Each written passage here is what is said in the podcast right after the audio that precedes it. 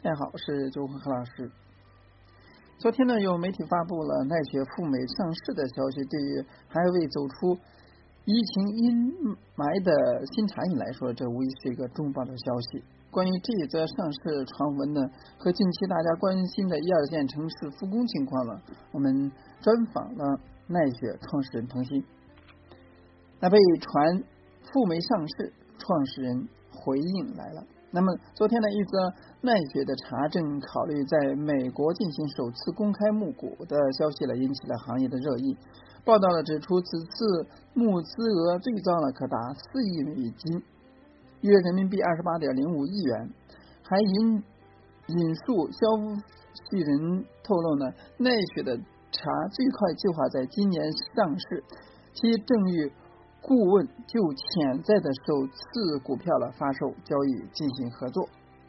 处于风口浪尖的头部品牌，每隔一段时间呢，都会被爆出上市融资的绯闻，但其中博人眼球的标题党不在少数。这回呢，到底是不是狼来了呢？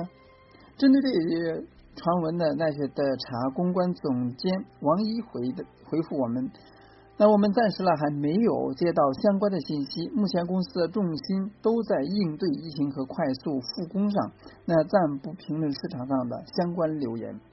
已经有很多人问，问我们想设置自动回复了，那现在还没有，有了会和大家说。那昨天呢，奈雪的茶创始人彭鑫告诉我们。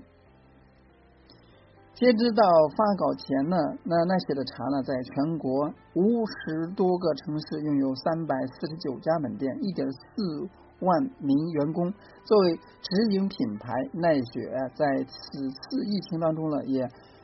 面临了前所未有的压力。目前呢，已经复工百分之八十的门店，经营状况了怎么样呢？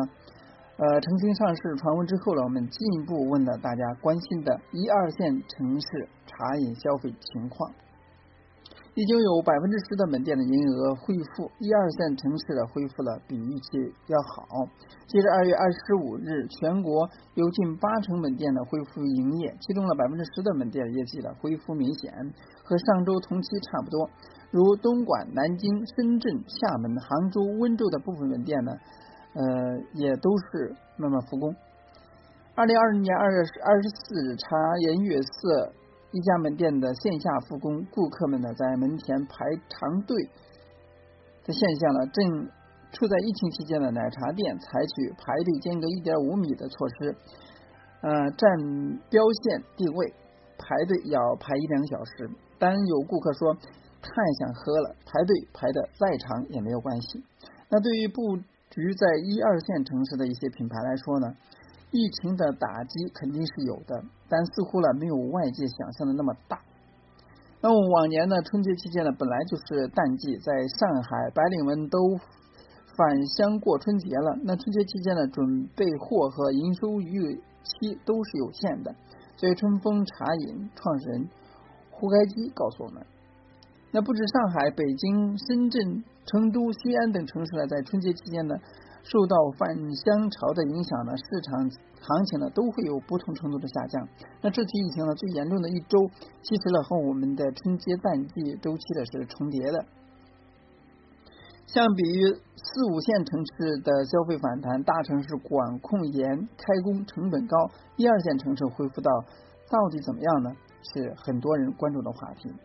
所以在疫情最严重的两周呢，当我们做了最坏的打算，当时的全体高管都申请了半薪或动薪，但其实还好，今年的开店计划呢会延迟，但不会减少。一季度耽误了，那后续的我们会加快进程追赶。既定的日本首店和美国首店呢，也会在相关国家疫情解除后延期开业。但我们都认为呢，相比于餐厅、游戏、娱乐等行业，饮品是其中恢复最快的。参考一七一七十七年前的非典呢，在疫情较重的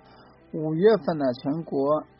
餐饮零售额同比下降百分之十五点五。六月下旬，疫情实现了双解除之后呢，居民外出用餐快速增加。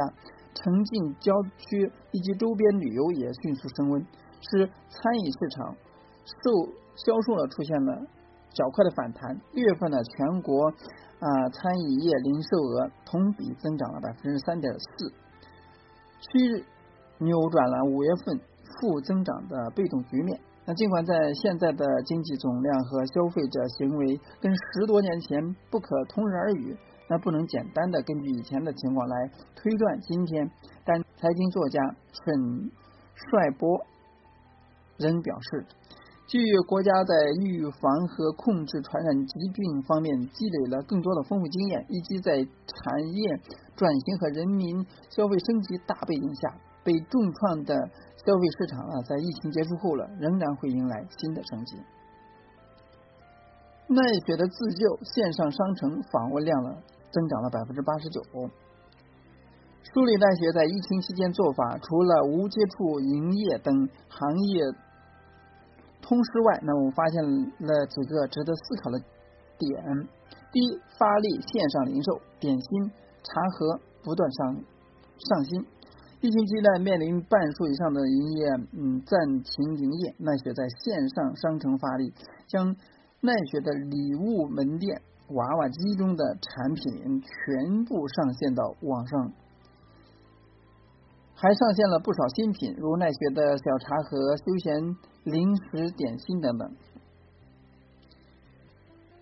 第二是打通权益，用奖励激活会员。那么他们打通了外卖平台和奈雪会员权益，消费者的以前的积分都可以兑换礼品、代金券，鼓励消费者点单。第三，小程序订单呃环比提升百近百分之五十。本周呢，奈雪上线上商城的访问量呢，呃较上周的增长了百分之八十九，那订单量也呈增长趋势。奈雪小程序订单量呢比环比呢提升了百分之五十，这些数据呢也为我们下一步策略提供了参考。奈雪茶接下来的会重新思考堂食、外带、外卖、零售四种产品结构和盈利模式，并重新进行资源配置、线上订单以及新零售等多元消费场景，是我们下一阶段新的努力方向。这次疫情改变了很多饮品人对于线上生意、零售生意的理解。一向不做外卖的茶颜悦色还紧急研发了适用于外卖的产品，并上线了外卖门店。不少行业人士呢都在讲，外卖和零售拯救不了营业额。其实呢，这个时期的积极做外卖和零售呢，并不仅仅是为了营业额，而是与消费者保持情感链接，持续告诉顾客我还在。并且呢，还努力为你们提供更好的产品。否则呢，呃，当疫情结束以后呢，消费者走出家门，在同一条街十几个产业品牌中挑选的时候了，凭什么选择你呢？在新茶饮的进化呢，从经营产品到经营顾客，众所周知，新茶饮行业近几年处于爆发增长数趋势，但和餐厅一样，一直处于呃。赚辛苦钱的状态。二零二零年一始新冠状病毒的疫情爆发，使得以线下消费场景为主的茶饮呃茶饮行业呢，面临着近年来最为严峻的困难时期。从近期头部品牌种种自救措施当中，不难看出，新茶饮已经从经营产品开始向经营顾客转变，从营销主义升级到价值主义，从跑马圈地到。更精耕细作，那一方面是盈利结构的精耕细作，更新呃更重新重